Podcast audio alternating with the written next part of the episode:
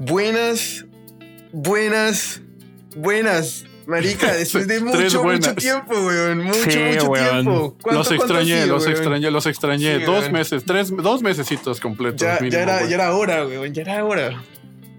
Ya, güey. Ya, ya me despertó y decía, quiero grabar. Ah, no. Me ponía triste, güey. Me deprimí todas las vacaciones. Estuve llorando, güey.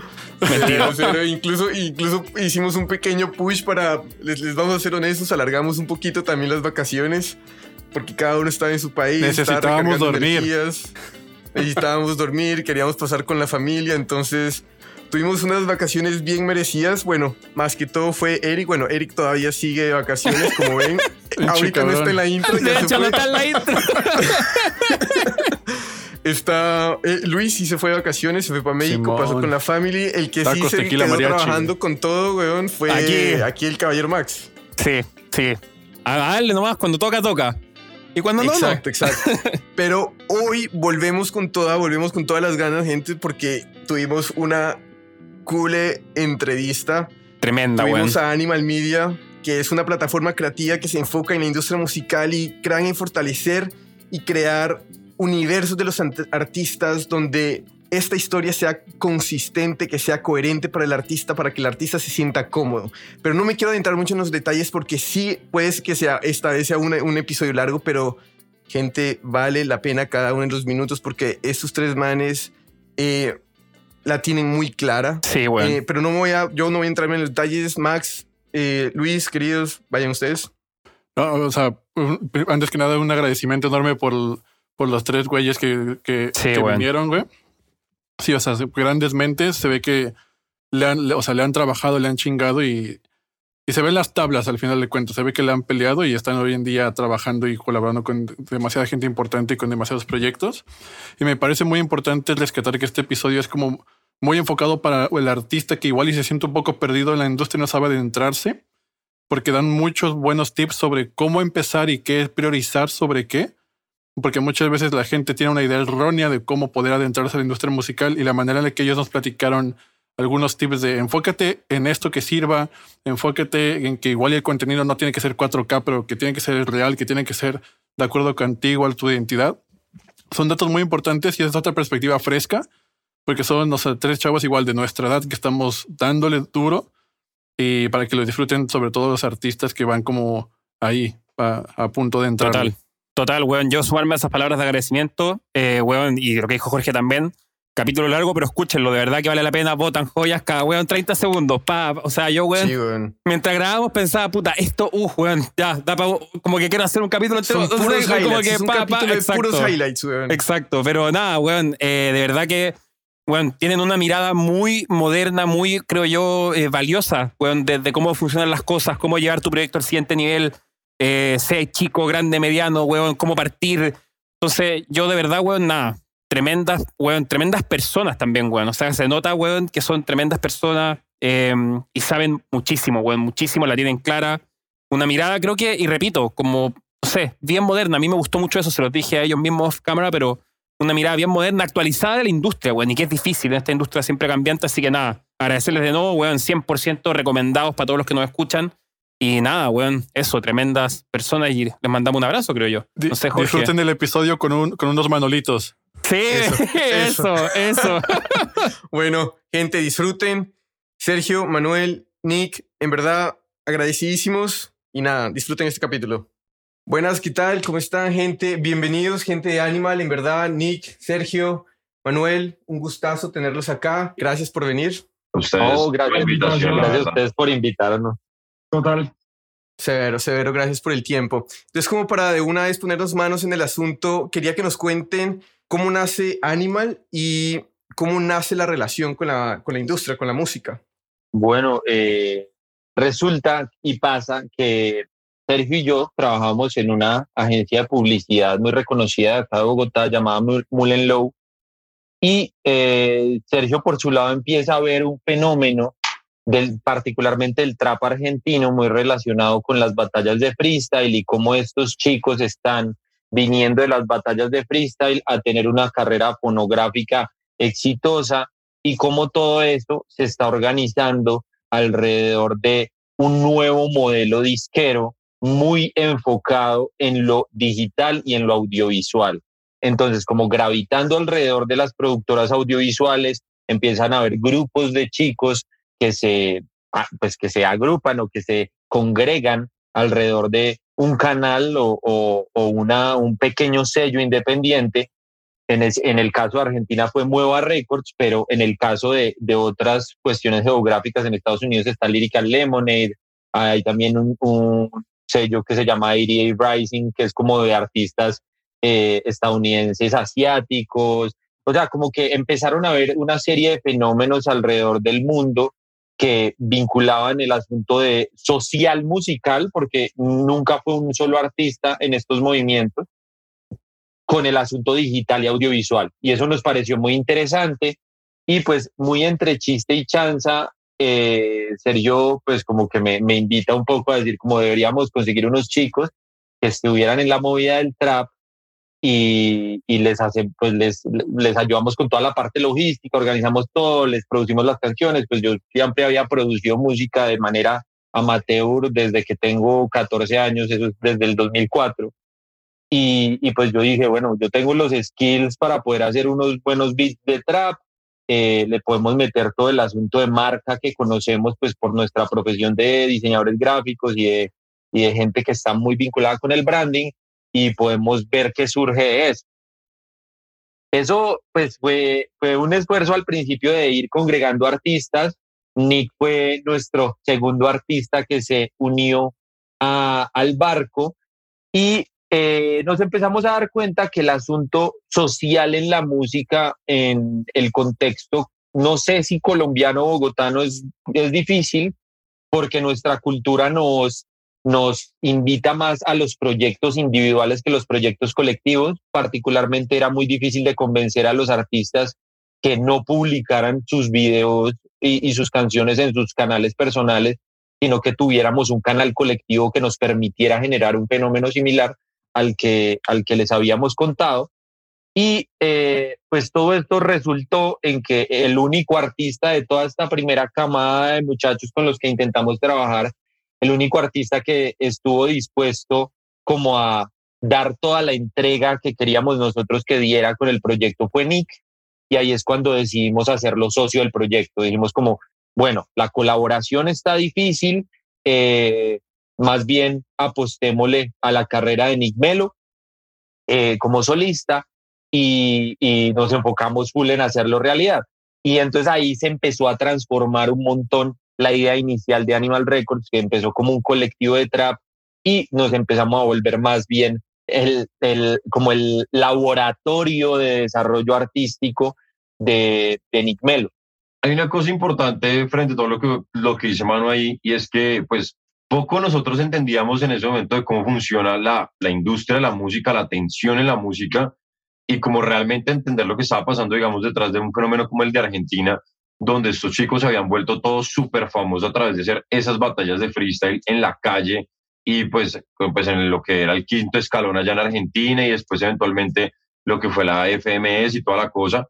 Pero pues poco dimensionábamos nosotros cómo en ese momento era conseguir atención hacia un proyecto musical y pues nosotros obviamente en ese momento éramos mucho más ingenuos y pensamos como no, pues si conseguimos unos chicos que simplemente hagan trap y toda la cosa, pues va a ser un fenómeno similar obviamente pues uno en ese momento está muy descontextualizado de cómo funcionan las cosas realmente y uno cree que pues intentando replicar lo que uno ve a simple, a simple medida pues va a lograr resultados similares y pues eso, y pues eso no es tan así. Ahí es donde nos empezamos a dar cuenta realmente de lo importante que es tener un fan, tener fans dentro de, dentro de tu proyecto artístico, tener gente genuinamente interesada, tener lo que nosotros llamamos atención, que pues no es lo mismo eh, empezar de un proyecto de ceros que un proyecto como pues, el que ellos ya tenían, así no hubieran sacado música, en el que un montón de gente se está escuchando haciendo pues freestyle en la calle, donde ya eres famoso en una escena, que es el caso de Duki, de Pablo Londra, de pues la mayoría de argentinos que vienen de esa escena. Entonces, ahí fue un poco como descubrimientos que uno empieza a tener y es como, ok, entonces esta gente cómo se volvió importante, esta gente cómo se volvió famosa porque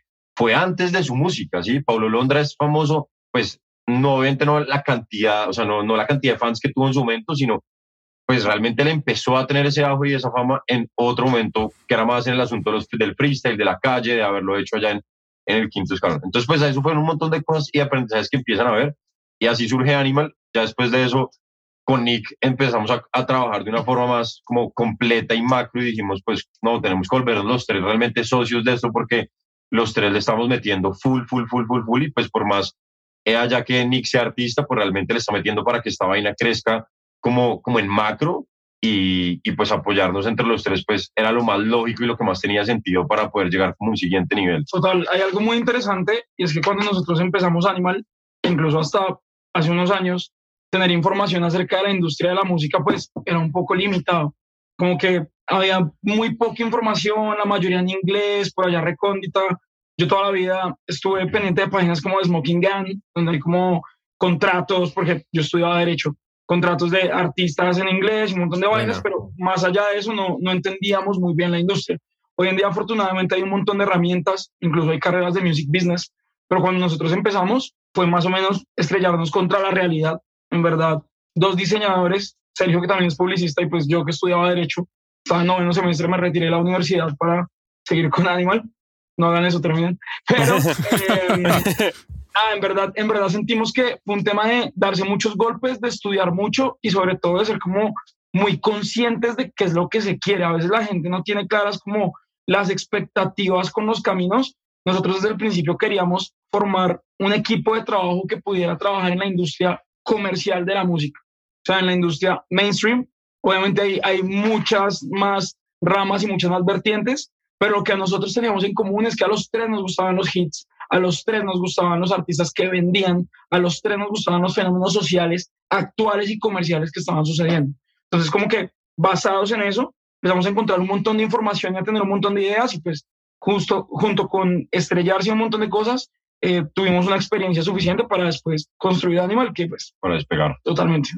Acá, acá, hay una cosa importante que también me gustaría mencionar y es como el factor filosófico que nos une a los tres y es haber empezado a tener un proyecto artístico sin pretender como saber sobre la industria, sino más bien desde una perspectiva más desde nosotros como diseñadores, que viene como un concepto que es muy importante para nosotros, que es el culture hacking, ¿sí?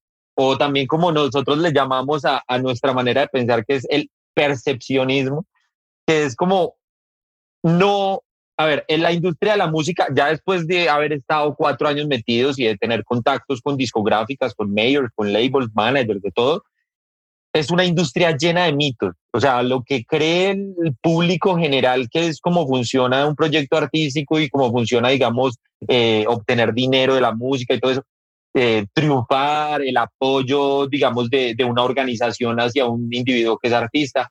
Todo eso está lleno de mitos y nosotros como que al no haber estudiado music business, al no pretender entrar en como en la industria tradicional, sino simplemente a hacernos las preguntas de lo que queríamos nosotros lograr, cómo le importamos a la gente, cómo llegamos a más oídos, cómo llegamos a más ojos.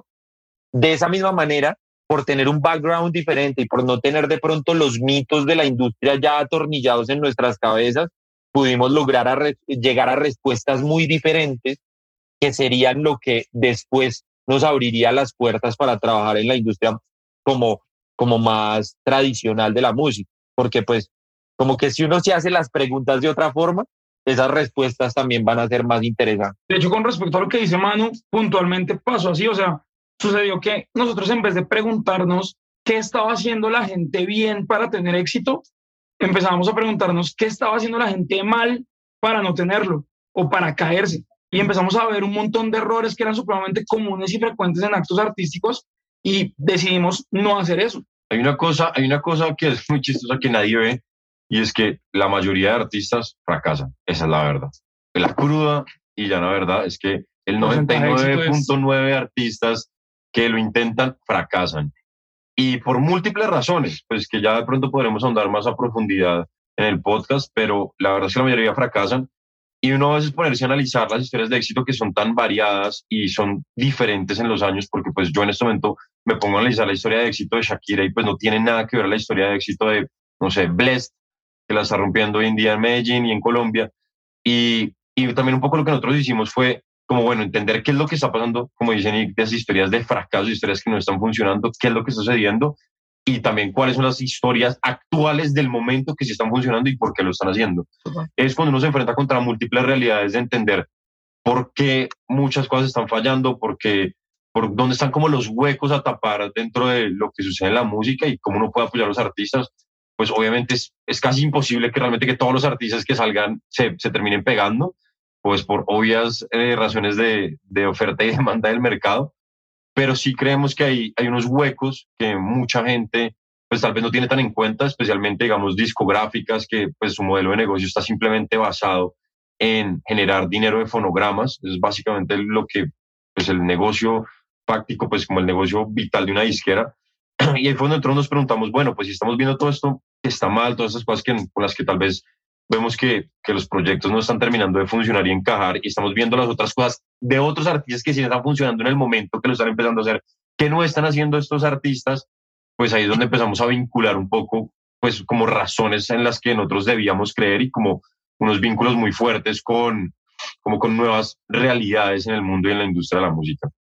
es que yo sentía que son como diferentes factores que van como afectando a la industria musical y son o sea, el mismo fenómeno, pues, por ejemplo, el que estaban ahorita hablando de la FMS Argentina y que empezó con el quinto escalón, ahora que Colombia va justamente a empezar con su FMS ahí con Maritea, con Balleste como de punta de lanza, no significa que el fenómeno FMS Argentina se vaya como a replicar exactamente en Colombia o como en México o como en España o en Chile o en Perú justamente, ¿no? Son como muchos. Total, es lo que tú dices. En, en, el caso puntual de la FMS, Colombia es un país, es una plaza difícil para este tipo de actos, por varias cosas, porque pues en primer lugar entendemos que no tenemos el nivel que tienen otros, a pesar de que tengamos pues cabezas duras como Maritea y Balleste, eh, no sé, Argentina, España y México tienen 50 mil freestylers supremamente talentosos y aquí todavía tenemos poquitos muchachos que lo están haciendo y están construyendo la historia, pero vamos mucho más lento. Y pues por otro lado el apoyo cultural, pues sociocultural, como Colombia es tan diversa, en verdad, estamos supremamente alejados de muchos fenómenos. Entonces, es lo que dice Luis Fernando, justamente eso pasa. Hay una cosa importante de, de, entender y es que uno nunca, los fenómenos la gente tiende muy a analizarlos de una forma puntual y es como, bueno, pues si aquí habrá una FMS, pues significa que una nueva camada de, no sé, de chicos, alguna cosa que está en el hip hop, en el rap, en la música urbana en general. Y pues eso es falso. Pero que sí sucede que las comunidades en general, en, o sea, como en esencia, sí tiene sentido pensar en los fenómenos. ¿Que ¿Cuáles son los fenómenos que suceden? Pues digamos comunidades artísticas ¿sabes? Entonces tú empiezas a ver, digamos, en una era mucho más pequeña que está pasando en Medellín, un Bless con un Ryan Castro colaborando y empezando en una escena que eso no había pasado en Medellín, porque digamos en su momento era Maluma por un lado y Balvin por otro lado completamente distinto. Entonces, en esencia sí empiezan a haber pues, comunidades digitales, por ponerlo de alguna forma, eh, que terminan anclándose por diferentes factores, que en este caso, digamos, en Argentina, pues antes incluso la FMS fue pues el, el, quinto escalón y eso permitió que la FMS fuera gigante y que saliera un personaje como Woz, digamos, o como Duki o como Londra, y que pues eventualmente se terminara consolidando eso.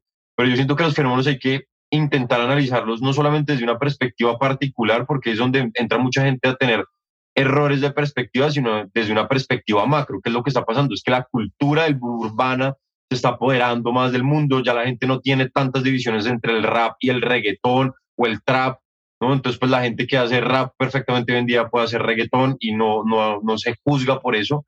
Y no, pues, no sabemos si aún en Colombia pueda llegar a suceder eso, estamos viendo, a lo mejor sucede, pero hay que entender los fenómenos de una forma un poco más abstracta para ver realmente cuáles son, cuál es el impacto cultural que están teniendo las cosas ya particulares. Sí, y además, sabes que mencionas eso ahorita de, de la, que se forman pequeñas comunidades. Ahorita que fui de vacaciones, justo al lado de mi casa hay un parque y mis amigos me empezaron a decir que se están formando, o sea, se están reuniendo unos pelados simplemente a hacer freestyle. Y yo, ¿qué va?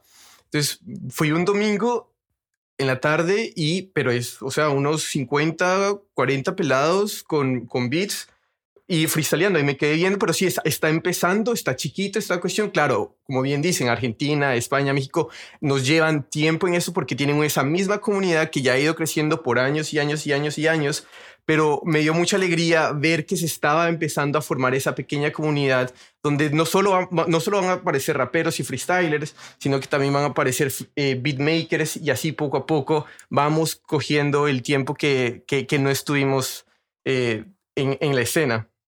Sí, yo creo que hubo algo que perjudicó mucho, o pues a mi parecer, en mi opinión personal, perjudicó mucho la cultura urbana en Colombia y es como la poca disposición que hubo hacia la innovación por parte del mundo del hip hop, porque es que en Colombia siempre ha habido beatmakers muy buenos, siempre pues, hablo del mundo del rap porque yo vengo del mundo del rap, el primer género que yo hice en mi vida fue rap, pero pues yo rápidamente me salí de ese entorno porque siempre eh, como, como, que uno ve que tal vez en Argentina, desde lo que se alcanza a ver de la, de, de la escena argentina, siempre hubo como mucha eh, mucha innovación musical y como muy, fueron muy amigables a la innovación musical.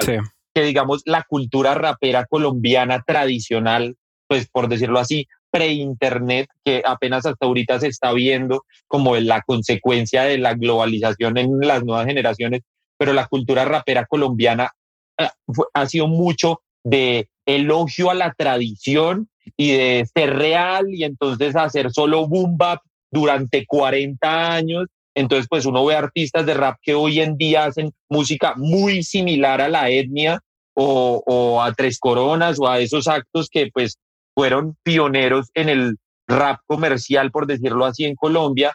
Y uno dice, pues no sé, si uno compara eso con, por ejemplo, el hip hop norteamericano, el hip hop coreano o, o, otras, o pues el mismo hip hop argentino, las escenas de hip hop de otros lugares estuvieron mucho más abiertas a la innovación, a meter nuevos sonidos.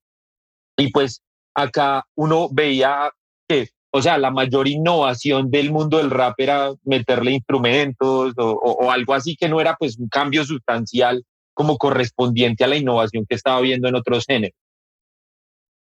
Ahorita, ahorita con esta mini plática que tuvimos como del fenómeno rap hip hop en América Latina y en Colombia, se nota un poquito como las diferentes perspectivas que los tres manejan, ¿no? Como en el caso de los beatmakers de la FMS, del rap, y después, como ustedes, como Manuel, empezaste a hacer los beats y todo esto.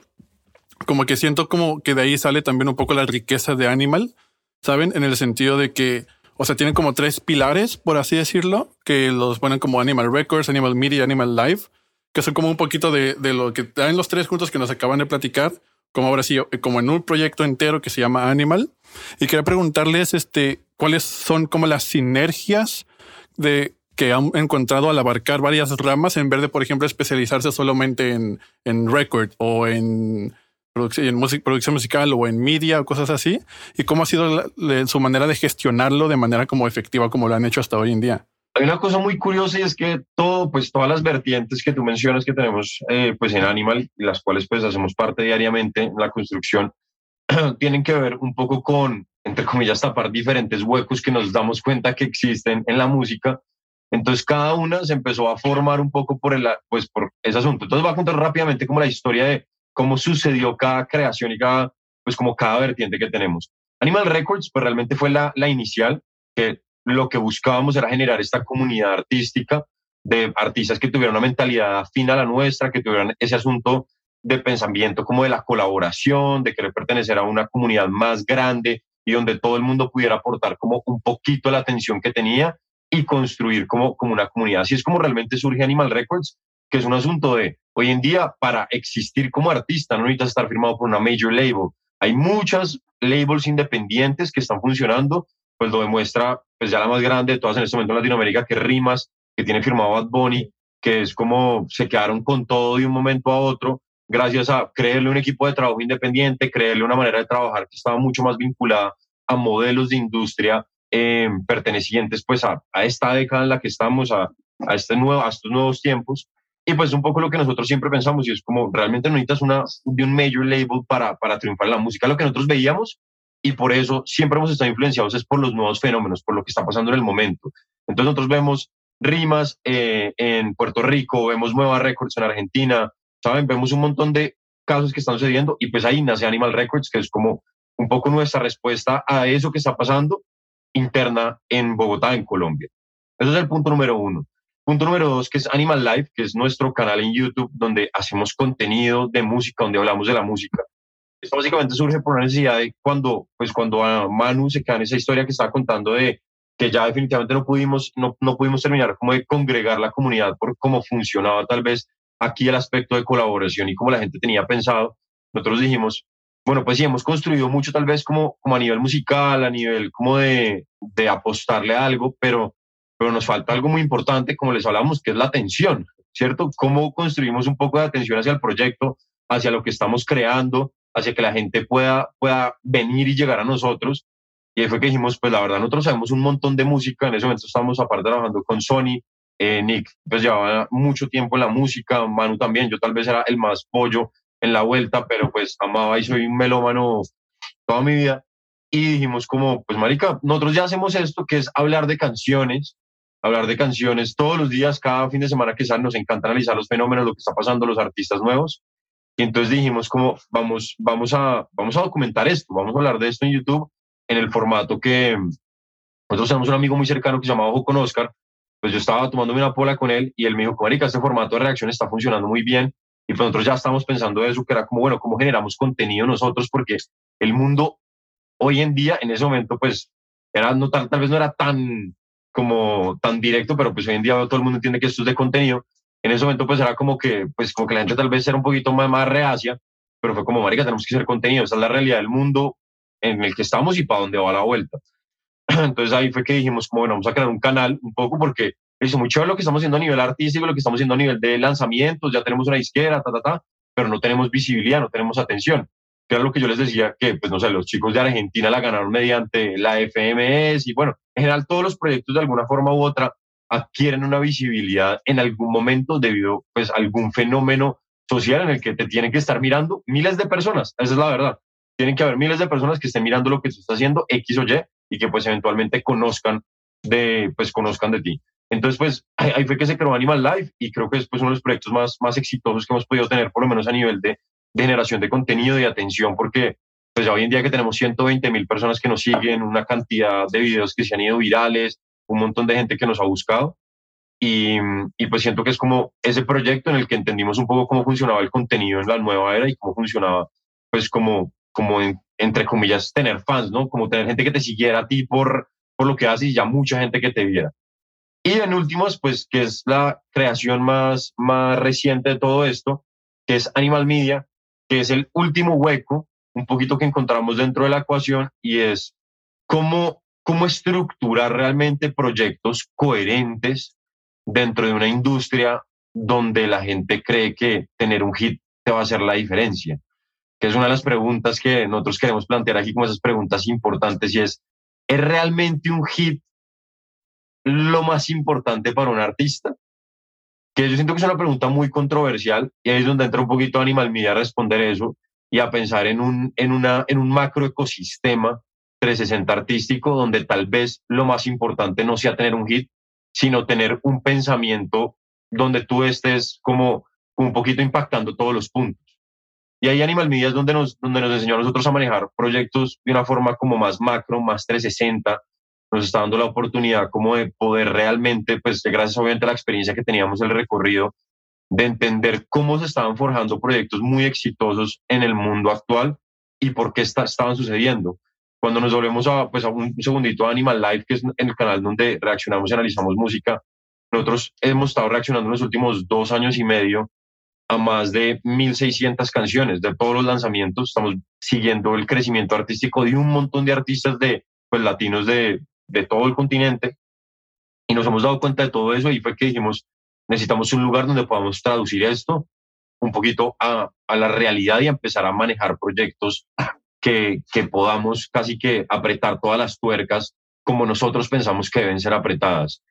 Y ahí, y ahí es que pues realmente nace Animal Media y pues como que podemos terminar de consolidar como toda la filosofía que habíamos tenido en una, en una, pues como en una, en una empresa, en una vertiente de Animal que pues hoy en día afortunadamente es muy, muy exitosa y nos está dando unos réditos importantes y que esperamos que siga creciendo y que este año puntualmente estamos teniendo la oportunidad de como un poquito ya poner la prueba del mercado. Digamos que el año pasado fue muy de la construcción, de entender cómo funcionaba, cómo, un poquito manejar un proyecto a nivel, a nivel 360, desarrollo artístico.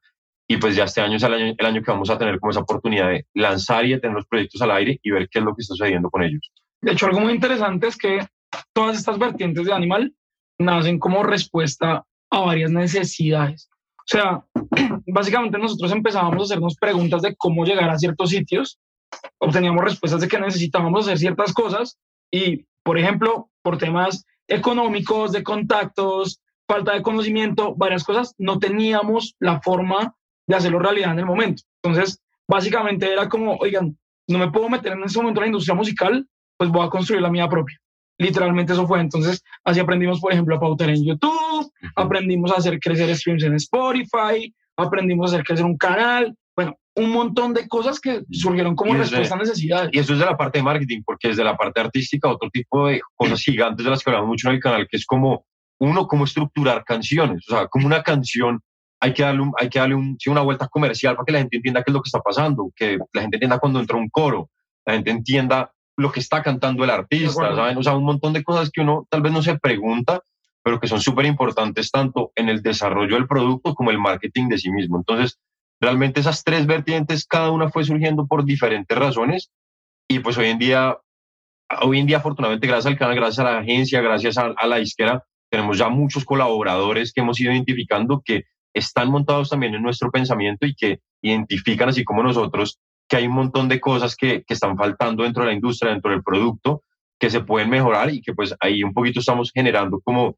como esa filosofía nuestra de trabajo que empieza un poquito a impregnar la industria y que esperamos obviamente que siga creciendo. Yo, yo quiero complementar un poco lo que, lo que dicen los muchachos y es que eh, si bien cada una de las tres verticales de Animal son como formas de compartimentar logísticamente tres operaciones distintas, al final todo viene siendo lo mismo, todo viene de un, de, una, de un mismo núcleo, de una misma filosofía que tiene que ver con aplicar la creatividad a la música y más, más profundamente de academizar el pop, que es algo como que es una, una como de nuestras grandes banderas. ¿Qué pasa? Los grandes académicos de la música, los eruditos de la música generalmente gravitan alrededor del jazz, gravitan alrededor de, del, el, pues no sé, el latín, el metal, eh, como músicas que son tradicionalmente más eruditas, más, entre comillas, más exigentes al intelecto desde la ejecución musical.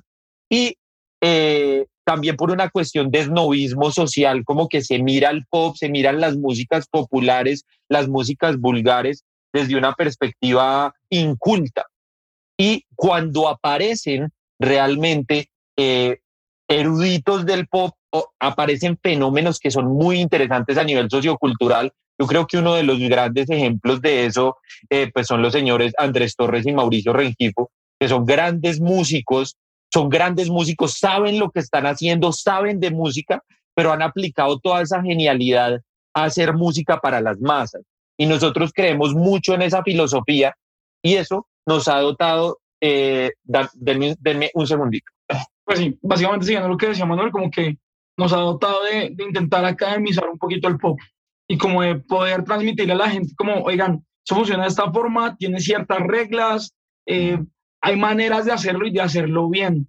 Nosotros no somos pues ni, ni críticos de arte, porque el arte es subjetivo, ni tampoco somos eruditos de eso. Lo que analizamos son fenómenos sociales que funcionan. Para nosotros es tan interesante el fenómeno de J Balvin como el de Nati Peluso, por ejemplo. Y ambos conviven en un ecosistema pop y son totalmente diferentes. Y para la gente el valor artístico puede ser diferente, pero lo que no es diferente es cómo funcionan y cómo impactan en la sociedad. Es completamente visible. Sí, para terminar de, como de, completar pues lo que estaba diciendo, es que eso nos da a nosotros como una perspectiva tal vez un poco distinta. En primer lugar, una, una filosofía muy reactiva de las maneras de comunicar la música en un mundo que está cambiando a unas velocidades desproporcionadas. Entonces, ¿qué pasa?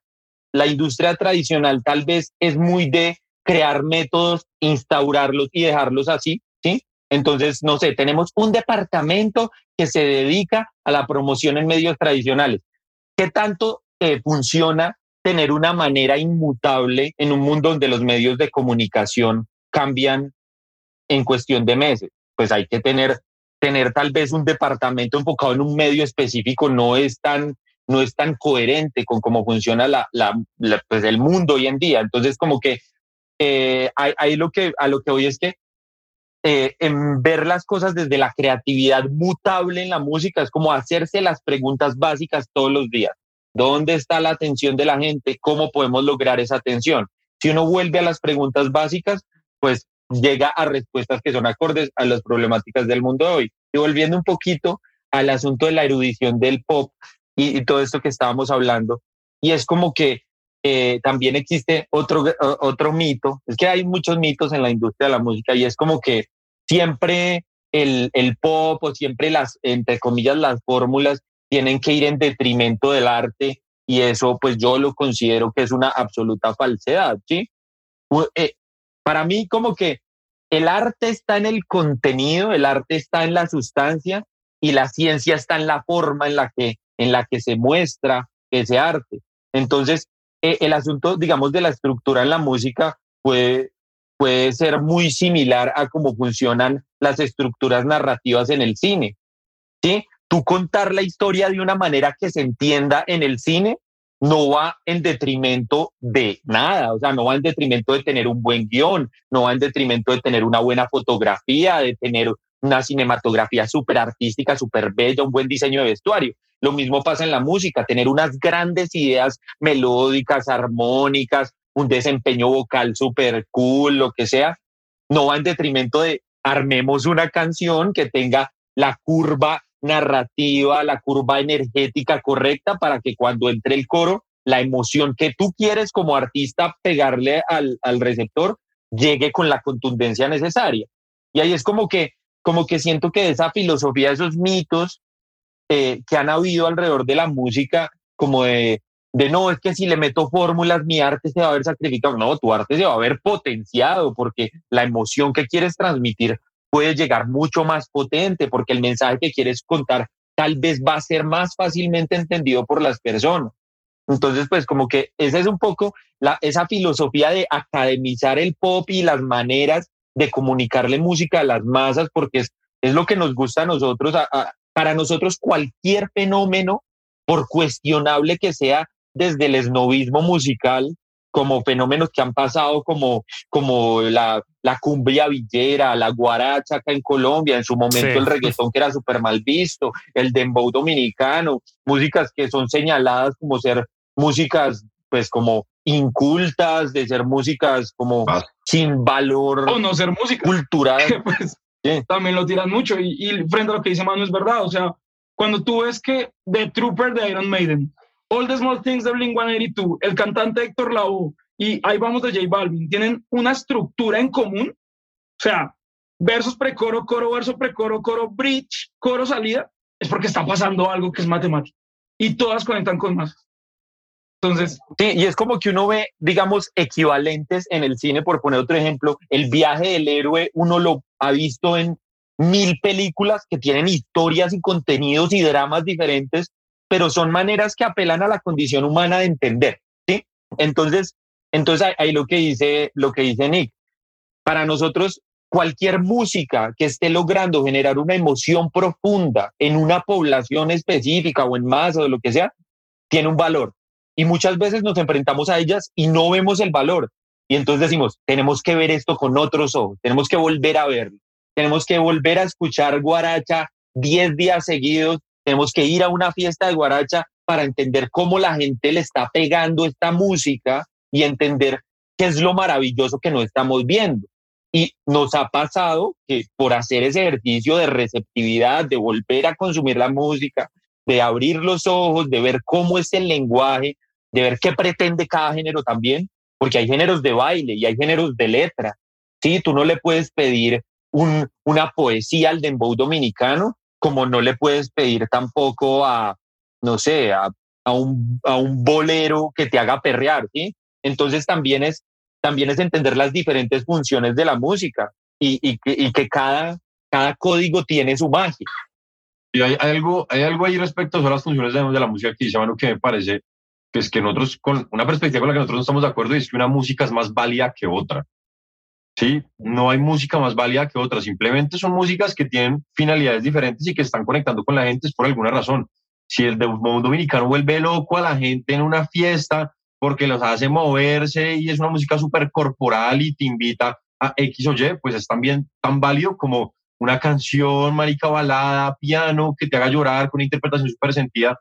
Son al fin y al cabo maneras de experimentar el mundo y un poco la música se para ahí. Es cómo estás experimentando el, mundo y cómo la música te ayuda a eso y por eso no hay una música más válida que otra. Realmente la música que, que conecta con la gente y le hace sentir cosas es tan válida, así como cualquier otra. Es como simplemente un asunto de entender qué está pasando con cada género, porque cada género funciona, porque cada subgénero funciona, porque cada sonido tiene su vibra, tiene su vuelta.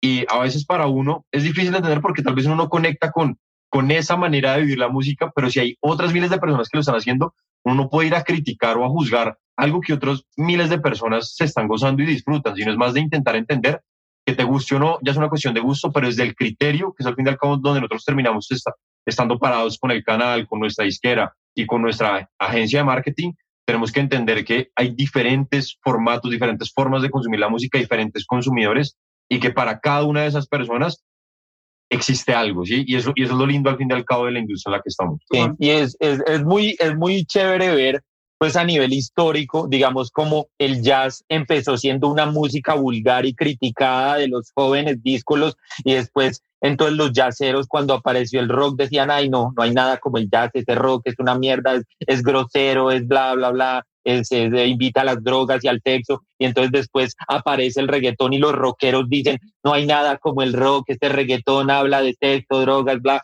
y entonces, y ahorita están los puristas del perreo y entonces dicen, no, no hay nada como el reggaetón viejito. Los de Tego Calderón. Aquí, aquí hay uno, uno de esos. Y es como, cool, cool, que tengas. Y volverá a suceder. Sí, a ver, sí. Y te pasará a ti. Es muy cíclico. Estoy de acuerdo, 100%. Sí. Y a tus hijos y a todos. Estoy de acuerdo, 100%. No, que, como que nos gusta anticiparnos a eso y decir, bueno, ¿cuál es esa música inescuchable de hoy en día? Que digamos, ahorita Corridos tumbados, corridos tumbados. No, maravilloso el corrido tumbado. Y, y, maravilloso el. También verga. Y maravilloso el hyper pop que suena todo glitch y todo cortado y las voces autotuneadas hasta al carajo. Y, uno dice, y a nosotros nos gusta como, como meternos a la bañera de ácido, ¿sí? O sea, como como bueno, esto va a doler, pero metámonos y al final va a estar bacano. Pero después va a gustar. Exacto. Y, y, nos gusta hacer eso deliberadamente porque, porque es muy fácil, sin darse cuenta, quedarse en el pasado y no adquirir nuevos códigos y mirar con los ojos de juicio y el dedo señalador que dice eso es malo. Y la verdad es que no. O sea, todos fuimos jóvenes alguna vez y vamos a mirar eso con nostalgia ¿sí? Para mí nunca habrá canción de reggaetón que supere a tu príncipe, pero esa es mi infancia, es mi juventud y, y, pues no puedo esperar que los pelados de hoy en día tengan la juventud que yo tuve, entonces pues toca abrir la mente. claro. Hay, hay, un asunto ahí para, para cerrar todo este capítulo, perdón, eh, ya para que de pronto avancemos a otro lado. Sí, que y es que, y sí, madre, si uno está en la música, uno no puede vivir de la nostalgia. Eso es una realidad. Vivir de la nostalgia es un, es un gran, gran, gran error para estar en la industria de la música. Si usted quiere estar en la industria de la música, por favor, no viva la nostalgia. Que repito lo que acabas de decir. ¿Quiere estar en dónde? En la industria de la música. Industria, vender, negocio, pues, productos. los fenómenos van cambiando. Aunque en el book Los fenómenos van cambiando. Obviamente, eh, pues obviamente sí sigue vendiendo tickets, es indiscutible, pero la industria de la música pues en lo que respecta al frontline, a los nuevos artistas, a las personas que están intentando impactar en pues, un mercado de pronto al que no han llegado, pues se debe a, pues como que se debe pensar desde lo que está sucediendo en la música en la actualidad, si me hago entender. Es donde la gente cae, mucha gente quiere entrar a la industria con preconcepciones viejas. Y pues si quieres entrar a la industria con preconcepciones viejas, pues básicamente estás destinado a fracasar. No tiene sentido que lo hagas. Tienes que una mente abierta, una mente que esté pensando en qué es lo que está sucediendo, los fenómenos que vienen, los fenómenos que están sucediendo. Puede que te guste o no, que ya es otra cosa. Si no te gusta trabajar en cosas que no te gustan a ti, pues es completamente válido, pero es importante entender que los fenómenos van mucho más allá de eso y que realmente vivimos realidades culturales que van cambiando y que la música hace parte de la transformación cultural del mundo. Y el momento en el que las personas dejan de entender eso, se vuelven pues inservibles en la música a nivel industrial. Sí, a nivel comercial, que no decimos que no pueda pasar que hayan fenómenos, porque es un negocio en el cual pues prima el arte en últimas, y pues eh, esto puede pasar, no sé, Menskin se acaba de pegar haciendo rock hoy en día en el 2022, puede pasar, pero hay que verlo como la excepción. Y la excepción confirma que la regla general es que pues hay tendencias a lo largo de la historia. Exacto. En general. Y hay que contextualizar también un poco más cada una de las historias que simplemente suceden, porque probablemente ese chispazo no solo es un chispazo, sino que tiene un antecedente cultural, exacto, que, que, que, venía y, y, llegó a este punto que probablemente va a ser un punto de, de, de, de, pivot para la industria musical o por lo menos para ese género de ahí en adelante. Y me parece muy bacano lo que estaban diciendo también, lo de, lo de aceptar también nuevos sonidos, aceptar nuevos géneros, porque de, acuerdo, de hecho una vez también lo hablamos en el capítulo, que es muy difícil a veces cuando uno tiene un, artista que uno quiere mucho y saca un nuevo disco, que es un nuevo proyecto, o sea, tú nunca le, vas a poder pedir a un artista que siga tocando la misma música durante toda su vida, el mismo género, bajo la misma estructura, bajo los mismos formales, porque se aburre, o sea, como persona como tal, evolucionan. La persona que hoy soy yo no era la misma que era hace un año, quiera o no quieran.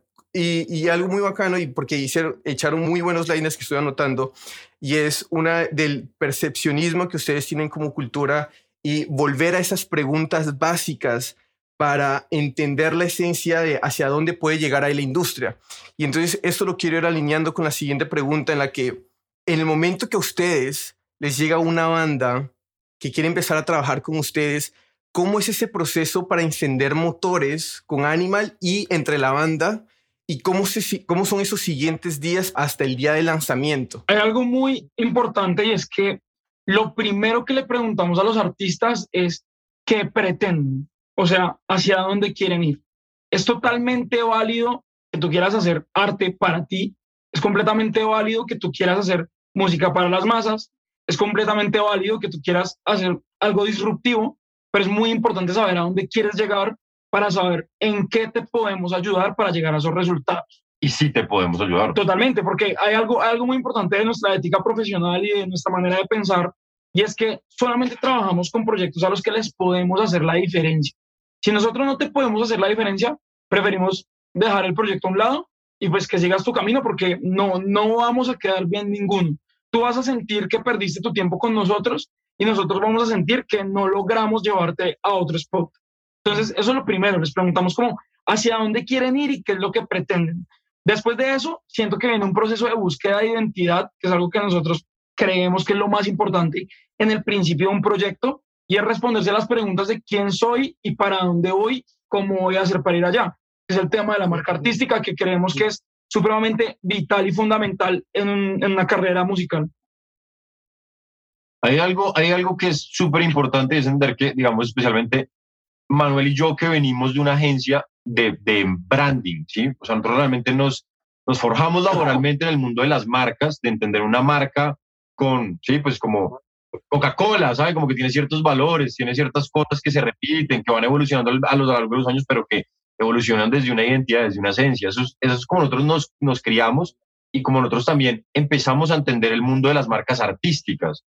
Entonces, de entrada, para nosotros, una persona que quiera trabajar de entrada con nosotros es como, ¿quién eres tú? ¿Saben? Porque es, lo más importante y es al fin y al cabo lo que se va a terminar enamorando o no la gente y un público posible y es, ¿quién, quién eres tú?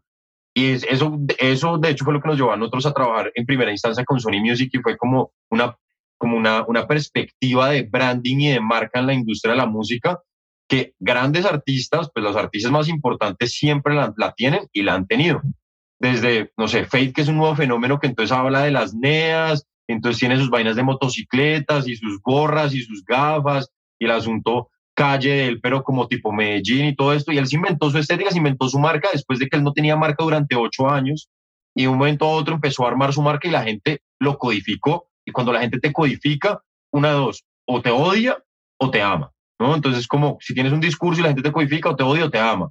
La gente odia a Camilo o lo ama pero pues él tiene un discurso muy claro sobre el cual se para, así como Bad Bunny tiene su discurso y todo el artista principal funciona en el mundo suele tener un discurso, una marca y un punto donde se para a nivel estético, artístico y donde le comunica a la gente lo que es él de una forma como, como, como macro, ¿no? Como overall. En general, desde la imagen, eh, la parte audiovisual, las canciones, no sé, por darles ejemplos de, de marcas artísticas. Una banda como Molotov, una banda que se entiende contestataria, es una banda que se entiende fuerte, que comunica lo que la gente quiere decir.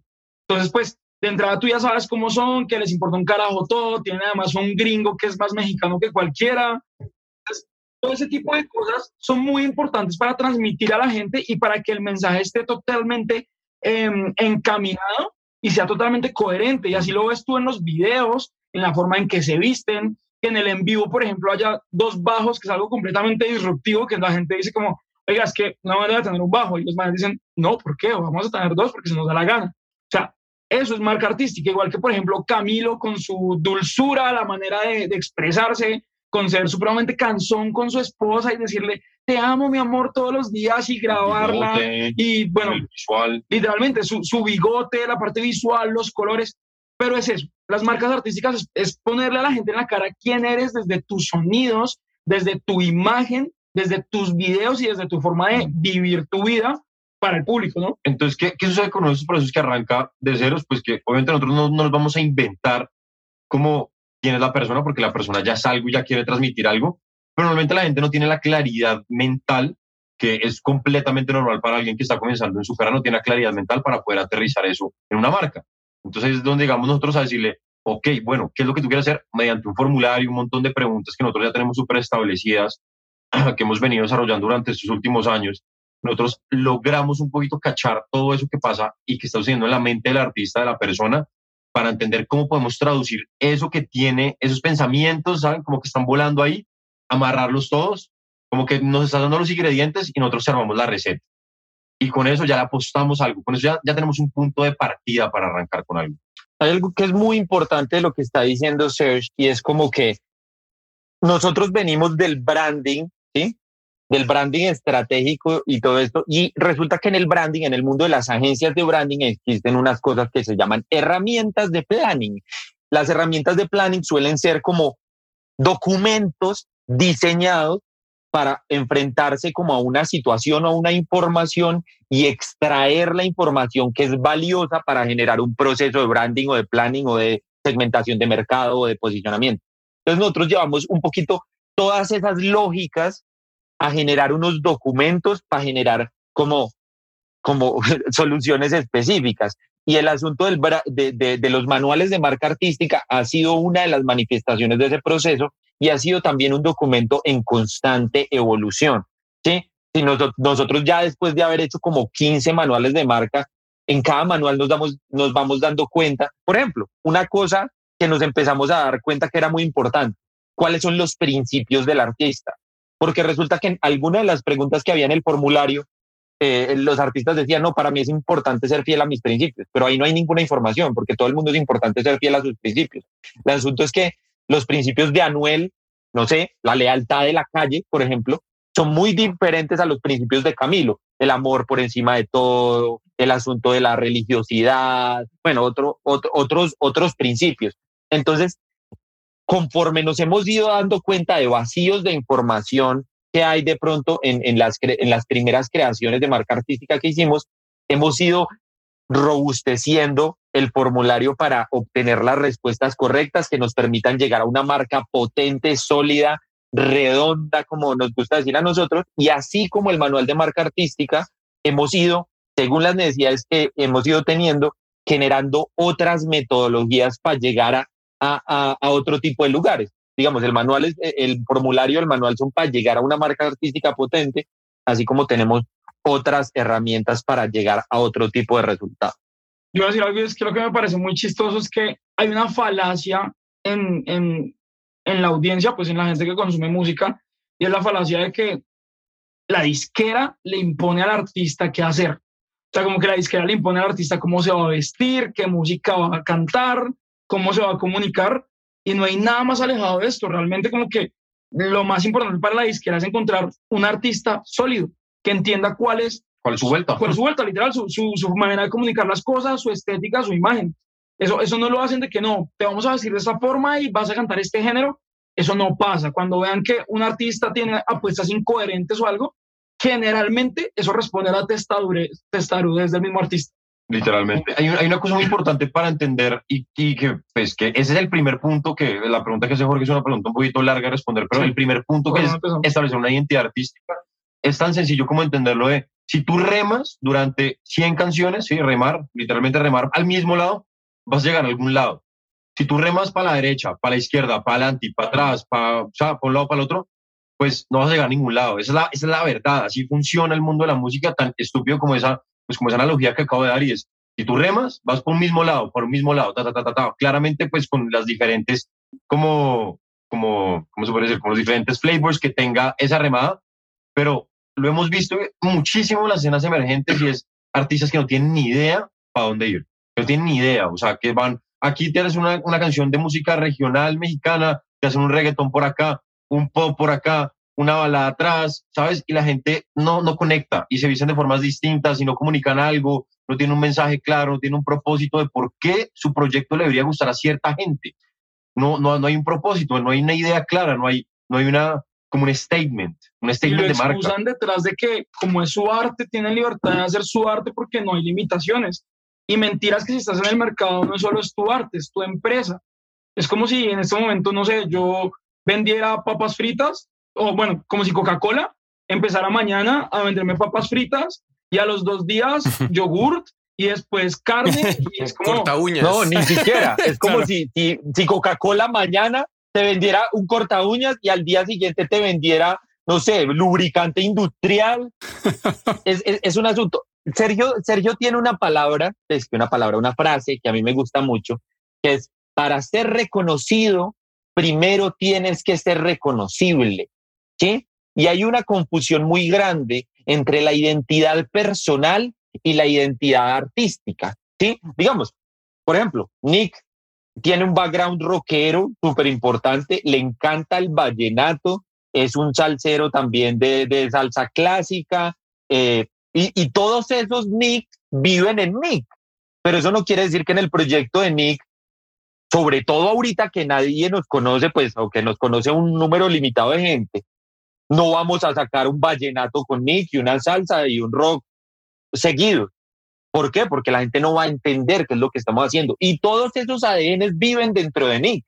Y eso pasa mucho con los artistas, ¿sí? Los artistas contienen multitudes en su ser, pero uno tiene que escoger qué personaje, qué personaje va a ser en esta etapa de su carrera. No quiere decir que en el futuro no vayas a poder expandir tu universo estético, pero primero te tienen que conocer, Eso es como, eso es como cuando uno está, no sé, conquistando una chica. Uno tiene lados que de pronto no le quiere mostrar todavía. Y cuando ya uno está entrado en, entrado en, la, en la relación, le muestra otras cosas de uno. ¿sí? Pero sí, tú no entras de una en la relación en la primera cita o, en la primera cita le muestras, no sé, que eres súper caballeroso, pero entonces en la segunda cita le muestras otro lado totalmente, no, pues porque es una relación, la relación con el fan, y hay que irla construyendo a través de la coherencia para que ellos puedan sentir que te conocen, para que ellos puedan construir una, esa identidad que es tuya artística, pueda llegar a los cerebros de ellos, porque es que no, no existe tal cosa como el, el, el wifi de marca artística, pues como ya entendiste la marca artística, o sea, digamos, ayer, justo ayer hablábamos de Ladio Carrión, nos hemos demorado años como entrando en el playboard de Ladio Carrión hasta el punto en que ya nos encanta su proyecto artístico y que ya tenemos súper clara su marca, pero eso se ha demorado y son varios lanzamientos.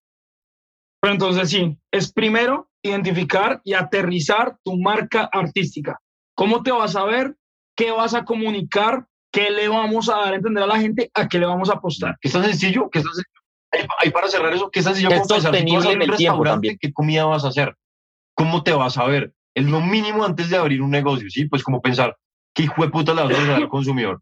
Entonces ahí, pues, eso es entendiendo, obviamente, como dice Nick, la, la música desde, desde la industria, y no significa que, que, uno esté forzando al artista a algo que no quiere, simplemente es identificar eso que, que quiere, una faceta, la faceta más poderosa de eso que puede ser el artista y darle, darle una identidad. Y una faceta sostenible en el tiempo, o sea, tiene que ser algo con lo que el artista diga, yo estoy bien haciendo esto los próximos tres años.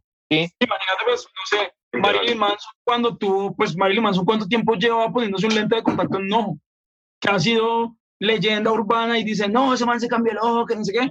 Pero eso es marca artística, es un man que lleva 25 años haciéndolo, eso es compromiso con la vuelta.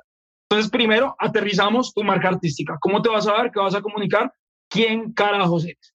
Después de eso, ya lo que se viene es empezar a traer a la realidad todo eso que estaba en la marca artística en cuanto a tu styling, cómo te ves, en cuanto a tus canciones, cómo se van a componer, los sonidos que vas a tener, de lo que vas a hablar, los contenidos que vas a hacer en Internet, que hoy en día pues son vitales porque a la larga de eso estamos viviendo absolutamente todos y ultra bombardeados con el tema de TikTok, los Instagram Reels. Nosotros no trabajamos con artistas que no quieran hacer contenido el día de hoy. Simplemente decimos no quiero hacer contenido, listo. No, no, no puedes ser artista en el mundo. no, no, no, lo concebimos. Total, es que, es que hace parte del artista hoy en día. Es como si hace 20 años la gente hubiera dicho, no, no quiero ir a entrevistas de radio o no quiero hacer shows promocionales. Es absurdo. No me quiero tomar fotos. No, eso, eso tiene que convivir en el, en el universo artístico hoy en día, hacer contenido y es, es un must. yo, quiero, yo quiero decir algo y es, a ver, en, el, en, el, en la industria cultural, ¿sí? en lo que es como arte, que tiene como propósito estar en unas plataformas de mercado, no me refiero a, no sé, los libros que escribe un autor para experimentar su arte, no me refiero a arte que está dispuesto a ser vendido. Eso tiene dos componentes, el componente artístico y el componente de producto. ¿sí? Entonces, a mí me gusta mucho decir, no le puedes pedir logros de producto al arte, ni le puedes pedir logros del arte al producto. ¿sí? Y eso uno tiene que ser coherente con eso. Si tú quieres ser un producto artístico, hoy en día tienes que hacer contenido, porque es, o sea, es un imperativo. Hay excepciones a lo mejor, sí, pero hay algo que también es muy importante en lo que estamos hablando ahorita, y es que eh, así como tú no puedes hacer un plan financiero para montar un restaurante esperando ganarte el baloto, no puedes hacer un plan de desarrollo artístico esperando ser un fenómeno. Nosotros creemos más en lo que es el sistema artístico, que pues es todo lo que está Nick diciendo ahora. Que ahora, si no te gusta planear cómo van a ser tus letras, cómo va a ser tu sonido, cómo va a ser tu marca artística, cómo va a ser tu imagen, ahí pues es lo que yo digo, no le, no le pidas logros de producto al arte. Tienes que pedirle logros de producto al producto y el producto se construye mediante un sistema artístico. Pues, bueno, el proceso aquí va en que empezamos a construir todo, plasmarlo, el styling, la imagen, las canciones, los sonidos que tienen, eh, las narrativas en las composiciones, cómo lucen los videos, cómo van a ser los contenidos, cómo le vamos a hablar a la audiencia y también a qué audiencia nos vamos a acercar. O sea, no, no, no puedo pretender ser un proyecto team pop y hacer música, boleros para señores de 60 años.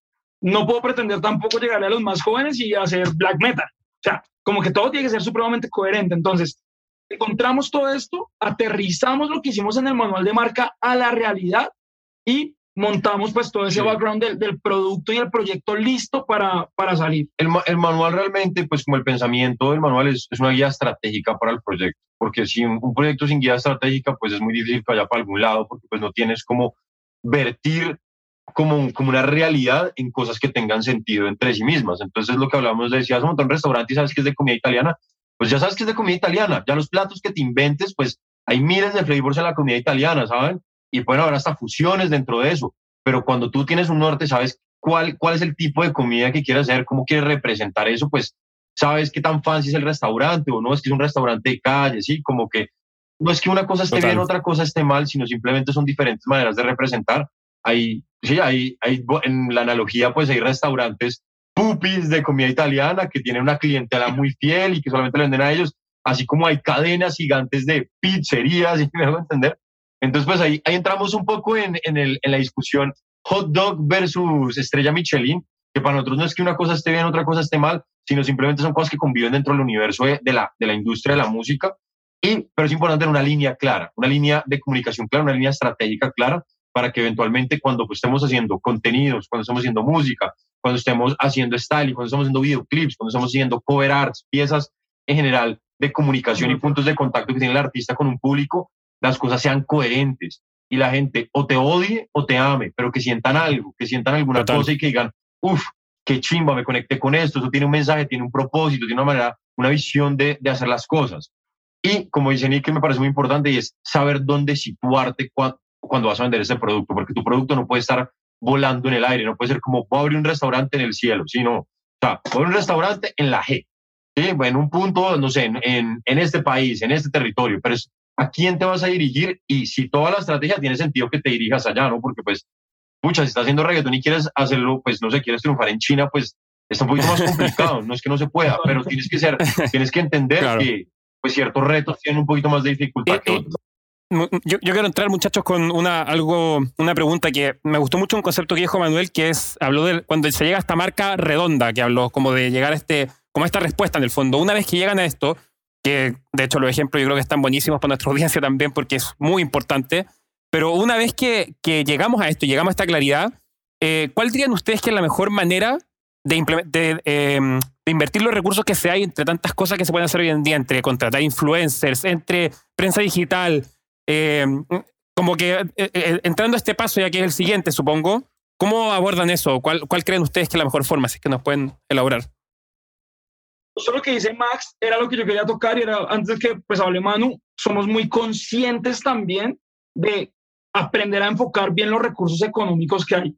Sabemos que estamos en un mundo donde la economía pues es importante. Todos los días estamos como, para nuestros proyectos necesitamos algo de dinero. No digo que mucho o poco, pero necesitamos algo.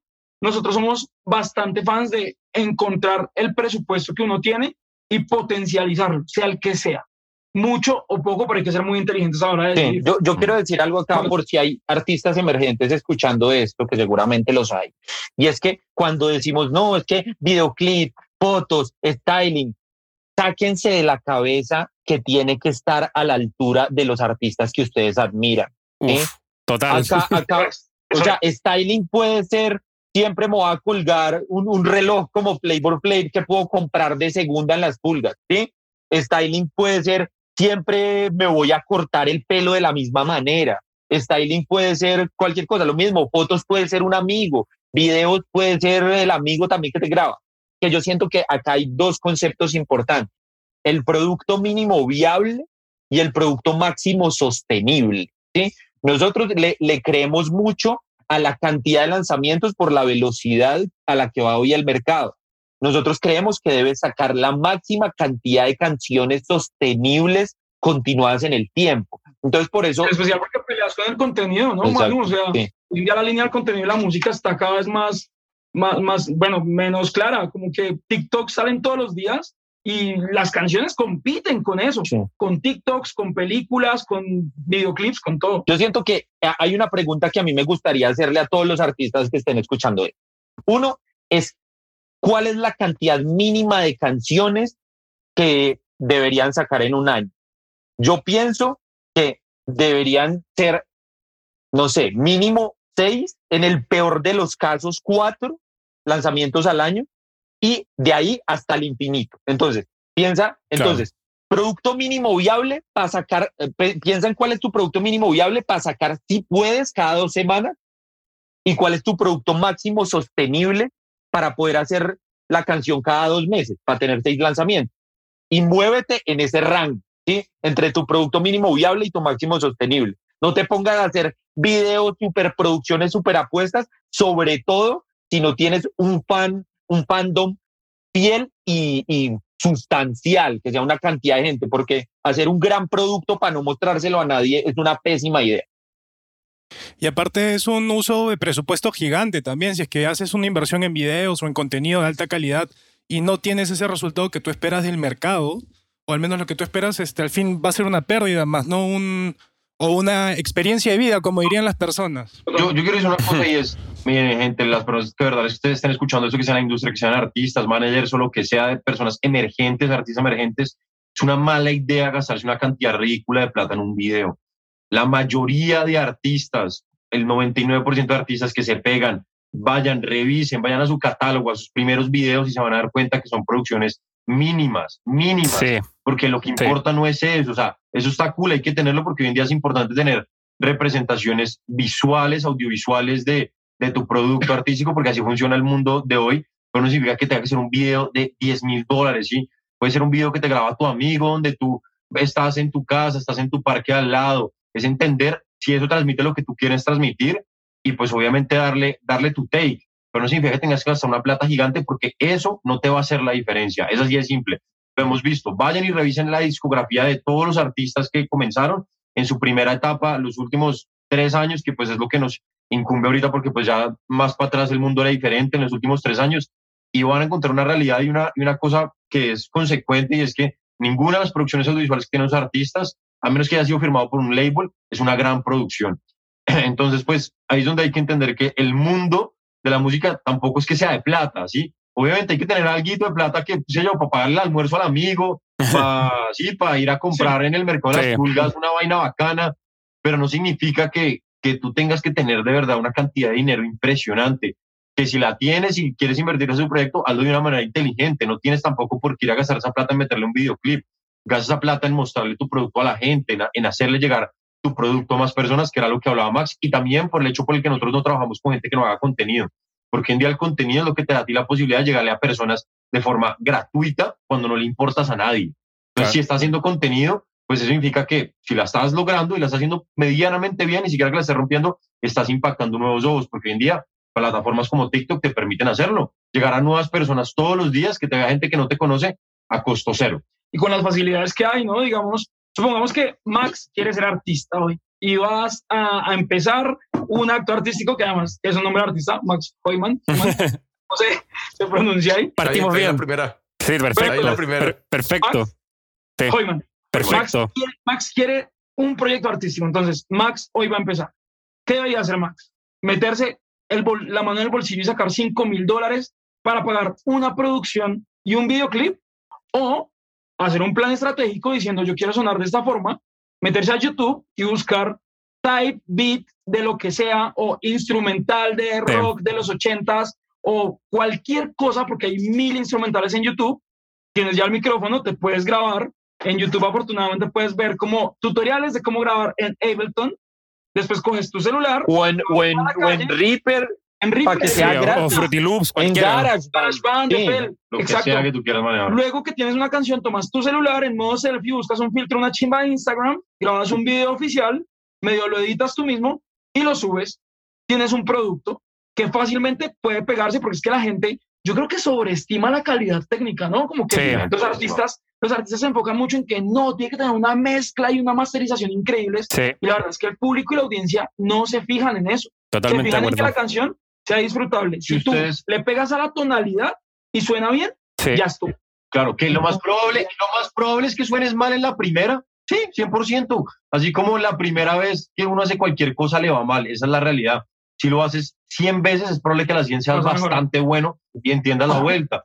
Pero el asunto está también internalizar, o sea, interiorizar un poco eso. Un producto como una Lady como tú, la primera canción que se pega, o sea, la primera versión, es una cosa supremamente, eh, como supremamente rudimentaria. Técnicamente, técnicamente hablando. Técnicamente hablando. Pegó y tú no puedes discutir con eso. Bizarrap, las primeras sesiones, él mismo hacía sus mezclas y masters y videos supremamente sencillos, no se gastaba un centavo. Yo tengo un amigo que es ingeniero de sonido y él literalmente, o sea, no lo voy a embalar, no voy a decir quién es, pero él me decía como, oiga, Bizarrap suena una porquería, qué mala mezcla. Y yo voy y le digo, sí, ve y mira los 800 millones de views que tiene en su canal de YouTube. Sí, pues. Yo creo que también, o sea, hay que, eh, eh, son unos paradigmas viejos, porque, listo, a lo mejor grabarse en un Walkman con un micrófono de karaoke sonaba mal, ¿sí? pero hoy en día cualquier celular de gama media alta tiene un buen micrófono. Hoy en día la calidad técnica autocreable es, es alta, la verdad, pues es decente. Se entiende, se entiende la melodía, el audio no es un audio pues como inescuchable. Entonces, pues eh, hoy en día un celular graba buen video, entonces puede hacer un, un, un videoclip o lo que sea. Y bueno. Si uno ve la ignorancia del artista emergente, cuando, Manu, nosotros lo hemos visto que te dicen, no te puedo grabar voces si no tengo un micrófono carísimo. Y un productor pegado que nos dice, digamos que estamos a distancia. Que, el otro día, sí, no, y que el otro día había una frase que querían cambiar de una canción y era un pedacito chiquito y le dijeron a la chica, grábala con el iPhone. Y ahí con ecualización la igualaron y no se nota, porque es rápido. Así es, de gente que funciona. ¿Mm? Totalmente. Yo quiero, yo quiero volver a la pregunta inicial. No. Entonces, ¿cuál es la mejor utilización de los recursos? ¿Qué, qué consejo le puede dar uno a alguien? Yo, a ver, ¿qué diría uno? Uno, enfócate en conseguir fans, no en llegar a un kit, ¿sí? En seducir personas. ¿Cómo? A través de la creación de un universo. ¿Cómo? A través de tener una marca artística sólida, un mensaje sólido, es decir, estar como en personaje, en un personaje que sea sostenible para ti. Eh, ¿Cómo haces para para ir cogiendo fans con la mayor cantidad de puntos de contacto posible. Estos son contenidos autogestionados como los que dice Nick. Estos son lives mostrándole a la gente sus procesos. Hay una frase que nos dijo un amigo eh, que, es, que es muy duro en la parte de comunicaciones que se llama Víctor Araujo y que dijo, a la gente no le pasan cosas extraordinarias todos los días. ¿Y qué pasa? Los artistas viven vidas extraordinarias porque crean arte. La gente no crea arte. Entonces, muchas veces una experiencia extraordinaria es poder entrar un minuto a un live con un artista que a ti te gusta, así sea un artista chiquitico. Esa fue la experiencia extraordinaria al día de esa persona. Entonces, múltiples eh, puntos de contacto, la mayor cantidad de canciones que puedas sacar para tu catálogo al año. ¿sí? O sea, muchas canciones. Yo, yo, quiero, yo quiero eh, perdona, Iván, tengo un paréntesis justamente con esa parte que dices de, de la mayor cantidad de canciones y es algo que me parece muy importante y es que la gente piensa un lanzamiento de una canción como algo muy grande y como muy, uy, tengo que tener ta, ta, ta y todo un montón de vainas, pero es que hoy en día, y como está cambiando el paradigma, uno puede llegar a entender un lanzamiento de una canción como un TikTok, ¿sí? Como mostrarle a la gente algo que podría llegar a ser un buen fonograma final, como un proto, una proto canción. Entonces yo siento que ahí es donde la gente tiene que también entender que a veces no es de, no, es que tengo que, uy, todo, sí, súper escalado y toda la vaina, sino es también adaptarse a cómo funciona el contenido y que eso también te ayude a ti a generar la mayor cantidad de canciones posibles, la mayor cantidad de puntos de contacto, como dice Manu, de tu música con la gente. Volviendo, al, volviendo a la metáfora del restaurante, en McDonald's no te va a decir el man, ay, mire, estoy intentando una receta nueva, quiere probarla, se la dejo más barata, pero en un restaurante pequeño sí, y tenemos que entender, somos restaurantes pequeños, entonces sí le podemos mostrar a la gente, estoy escribiendo esta canción, cuál verso les gusta más, y eso a la gente le gusta, al, al, al fan del artista chiquito le gusta ser parte del proceso. Acabas de dar un Entonces, puntazo, y es que los artistas quieren saltarse el paso de ser pequeños. Y en la industria musical eso es lo más difícil de, de, asimilar. todos, fueron, todos fueron pequeños en algún momento, todos, todos, todos, todos. Pero creo que lo más difícil de asimilar dentro de la industria es, ok, tengo, soy pequeño y tengo que crecer. No, todo el mundo quiere dar ese gran salto rápido y que los resultados y que tu primer lanzamiento tenga no sé cuántos mil streams o views y bueno, yo tenía un, ya que hemos hablado de tantas cosas, muchachos, se me ha salido una gran duda porque hemos hablado mucho de la importancia del contenido y cómo lo vamos desarrollando. Porque yo les quiero poner un ejemplo. Si ustedes tuvieran el caso de que no pueden escuchar la música de un artista, pero solo cuentan con imágenes y videoclips o contenido virtual, ¿ustedes qué factores de imágenes o visuales buscan y creen que valen, que marcan la diferencia haciendo que un proyecto resalto o no? Esa es una gran pregunta. Obviamente me toca, pues vamos a seguir respondiendo desde el ángulo que lo estamos planteando, que son artistas emergentes, porque pues, para, pues, es muy obvio para los artistas grandes. Pero un artista emergente, yo te digo, tú puedes sacar un muy buen videoclip si tienes un outfit interesante. Tienes un outfit interesante, un vestuario, un look interesante, eh, que no estamos, estamos hablando de que tengas que ir a comprar ropa en Dolce Gabbana, ¿sabes? No, no, no, no, no. O sea, una vaina en la que tú te veas distinto, porque los artistas se tienen que ver distintos, ¿sí? Pues es como parte de la magia. Es como ayer algo me pareció muy interesante es que Nick literalmente me dijo, mira lo que pasa cuando tú pones la palabra artista y te recomienda emojis. y todos los emojis son pelo pintado, un tatuaje, una vaina aquí, unas gafas. Y eso es lo que la gente percibe un artista que es como una persona fuera de la normalidad. Y eso empieza mucho desde el outfit, desde, desde el outfit que puedes o no tener una dirección de styling de otra persona, pero está tan fácil como ir a Pinterest y analizar y ver referentes de vainas que a ti te gusten y armarte una pinta, tenerte unas gafitas, ponerte una chaqueta distinta que tal vez no use la gente del común, ¿sabes? Empezar a darle categoría un poco a tu estilo sin que sin tener que incluso pagarle a alguien, sino tú mismo te empiezas a dirigir. Y eso bien, o sea, grabado de una forma decente, en casi que cualquier espacio que sea coherente a tu marca, medianamente coherente, que no, que yo hago música oscura, entonces, no, vamos a irnos a un parqueadero a grabar, ¿sabes? Pero es un parqueadero X, pero un parqueadero X si aparece no sé, una persona con, un, con una corbata ahí random, ¿sabes? Pues no es un artista. Ah, pero si ese mismo espacio está con una persona que se ve como un artista a nivel de percepción, como por nosotros hablamos del percepcionismo, pues inmediatamente se vuelve, se vuelve, un videoclip, ¿no? Demos un ejemplo puntual. Hay un artista aquí en Colombia que funcionó hace un tiempo como un fenómeno que se llama Lalo Ebrat. Sacó un tema que se llama Moca y pegó durísimo. La primera aproximación antes de que él estuviera firmado por una disquera mayor y todo eso, era su música era súper caribe, porque él es de Santa Marta, y era como música que llamaba del futuro porque tiene un flow brutal y súper colorido. El man su primer video lo hizo en un supermercado donde hay muchos colores en las secciones de frutas, que pues hay frutas naranjas, amarillas, rojas, un montón de cosas, y pintándose tatuajes con Sharp en el cuerpo, literal. El man tenía un esqueleto y se pintaba tatuajes por todo lado, por la cara, con Sharpie. Eso es disruptivo, es novedoso y no necesitas nada. Literal, con cadenas que, pues, ah, cadenas, de, cadenas de, plástico, era brutal. Cadenas de plástico. Para mí son dos, dos conceptos para responder tu pregunta. Singularidad y coherencia, ¿sí? Y, y pues, o sea, coherencia en, en, en la continuidad, es decir, que tu lanzamiento 1, 2, 3, 4 tengan una coherencia entre sí y también coherencia contigo, es decir, como que haya un personaje. Sí, y la singularidad puede ser, dependiendo del estilo, ser súper como particular, es decir, pintarse el pelo de colores, hacerse tatuajes, bla, bla, puede ser literal que cojas eh, barro y te hagas así siempre, entonces el man de las rayas de barro en la cara, o puede ser el man que, digamos, voy a decir otra cosa que, que puede ser menos loca, el man que siempre está de traje, pero en lugares donde uno nunca usaría un traje. Entonces, está de traje en la playa, está de traje en el bosque, está de traje en... Y cada video es en un lugar diferente, pero en lugares donde uno jamás estaría, está de traje metido en la piscina. Entonces ahí ya hay una singularidad y hay, y hay una coherencia. Entonces, pues, para mí son esas dos, esos dos factores. Muchachos, en verdad esto ha sido una excelente cátedra, weón. En verdad, muchachos, por favor, aplausos, weón. En verdad. Sí, weón. tsunami, tsunami de buenos momentos, sí, weón. O sea, joyas a lo largo del capítulo y ha sido una locura, weón. He estado escribiendo diferentes cosas y en verdad yo creo que hay mucho que aprender acá. Hay mucho que aprender.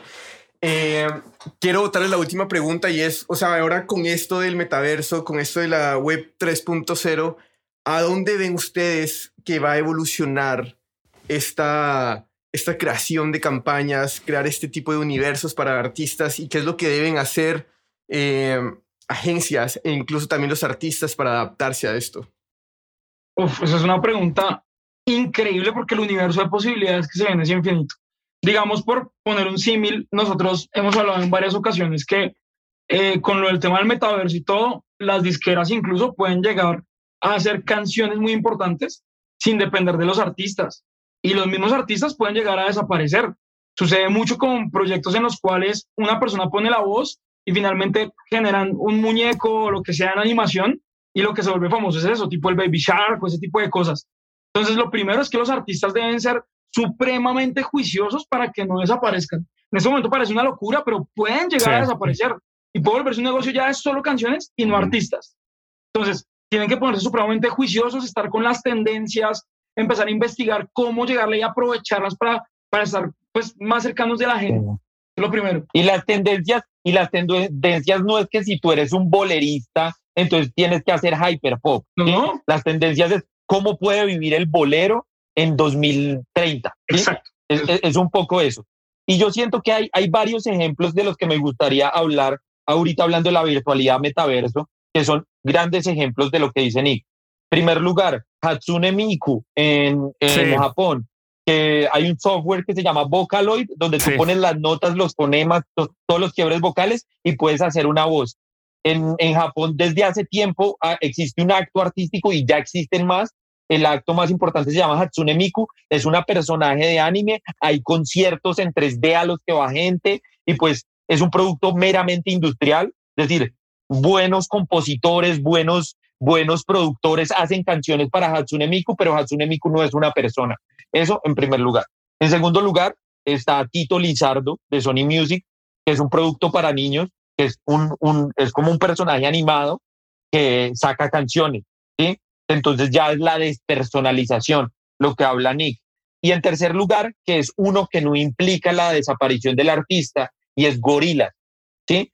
que es la creación de universos, que es algo que ya habíamos hablado, pero no tanto desde quién soy yo como persona, sino desde cuál es el universo que yo propongo. Y que yo siento que ahí está un poco el consejo que da Nick, de pónganse juiciosos, y es cómo puedo crear un universo que listo, va a vivir en mis canciones y en yo tocando en vivo, sí, también, pero cómo puede vivir y ir esto más allá de esto, cómo puedo sumergirme en el mundo del artista. Digamos, si uno piensa, a ver, un artista que sea muy pintoresco, no sé si ustedes estén familiarizados con Messier Periné. Ellos tienen todo este asunto del swing, del jazz, que en sus primeros dos álbumes tuvieron pues su asunto de, de la caja de música, de lo gitano, cosas muy pintorescas, y yo perfectamente me imagino un videojuego de Messier Periné o un universo visual donde tú puedas estar en, en, un universo y escuchas swing y ves, no sé, músicos que tocan en la calle y es como todo un carnaval muy visual. Porque el artista tiene un universo. Entonces, pues, transmitir ese universo al metaverso también, ¿no? ¿Qué va a pasar? Hay, hay, hay una cosa que, pues, puntualmente, desde mi perspectiva, lo más importante cuando entra realmente una nueva tecnología a funcionar y son las herramientas de creación que trae consigo esa tecnología. Y lo hablo desde cuando la gente decía, uy, puedo ponerle un filtro a una foto, que hoy en día parece una estupidez, pero que en su momento eso hacía la diferencia para Instagram. Sí, hoy en día, uy, marica, puedo editar un video con un filtro que es TikTok. Seguramente cuando el metaverso se vuelva algo realmente como mainstream, que todo el mundo pueda usar, van a haber una cantidad de herramientas, ni las hijueputas, pues, pues poniéndome del lado del artista y no que se para los artistas, sino como pensando desde, desde la otra perspectiva y es, los artistas van a tener seguramente la mayor cantidad de herramientas posibles para autogestionar y autocrearse un proyecto. Y yo lo estoy viendo ahorita con artistas nuevos, no de Latinoamérica, sino de Estados Unidos, que literalmente son, no sé, son animadores, hacen su propia música, se autograban y seguramente hoy en día es entre comillas fácil, pero es mucho, sí, es mucho más, va a ser mucho más fácil después. Pero tú vas a entrar en un metaverso en el que puedes crear tu propio videoclip, si me va a entender, donde vas a poder armar tu personaje, donde tú mismo vas a poder hacer tus cosas.